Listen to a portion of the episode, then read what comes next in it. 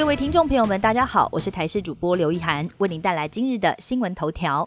从明天开始，校园室内口罩令松绑，学生进到校园室内空间不用再强制戴上口罩，但是也有例外，像是来到健康中心或者是搭校车等等，还是要戴上口罩。指挥中心发言人罗怡君表示，校园口罩令松绑之后，将要再观察至少一个星期。如果疫情持续下降，不排除最快三月轻症确诊者也可以不用再隔离，甚至不用通报。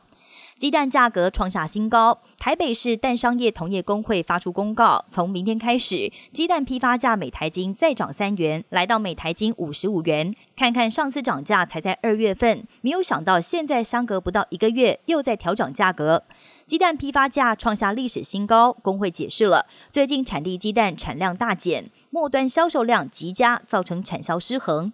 同业间更是掉蛋频繁，基于产销供需还有稳定市场秩序，才会决定调整售价。不少餐厅业者听到这样的消息，似乎也不意外。最让他们伤脑筋的是，现在有钱也并不一定买得到鸡蛋。东京奥运表现亮眼，踢回跆拳道五十七公斤级铜牌的国手罗嘉玲，除了实力坚强之外，因为靓丽甜美的外表，有国民女友的称号。但这一回竟然传出准备参加美国公开赛时。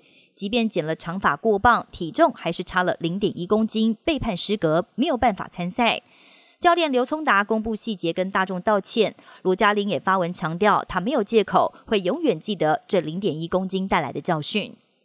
日本多地最近气温回暖，樱花陆续盛开，预估东京染井吉野樱今年会在三月十七号开花，比往年提早了一个星期，并且在三月下旬盛开。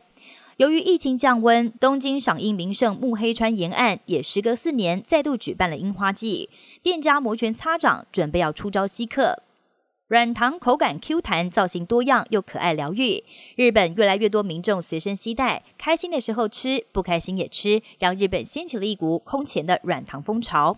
当地除了有软糖专卖店之外，知名零售连锁店也特别开设了软糖专区，贩售种类多达两百种，业绩好的下下叫。还有许多零食业者也绞尽脑汁开发各种造型吸睛、口感又奇特的软糖商品。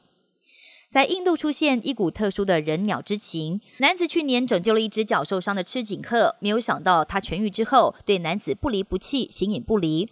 只要男子骑车出门，这只赤颈鹤都会紧跟在侧，画面相当的新奇。连专家看了都说，能跟赤颈鹤培养出这段信任跟深厚的情感，实在罕见。